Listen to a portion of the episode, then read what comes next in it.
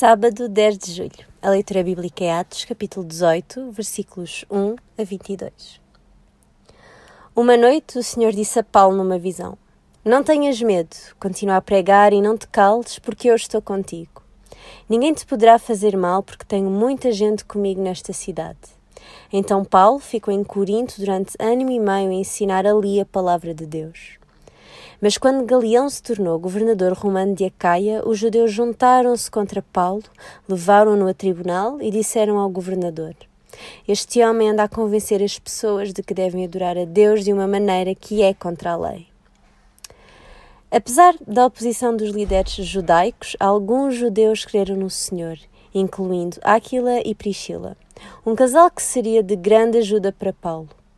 Depois da palavra que o Senhor falou a Paulo, ele ficou em Corinto por 18 meses e estabeleceu a igreja lá.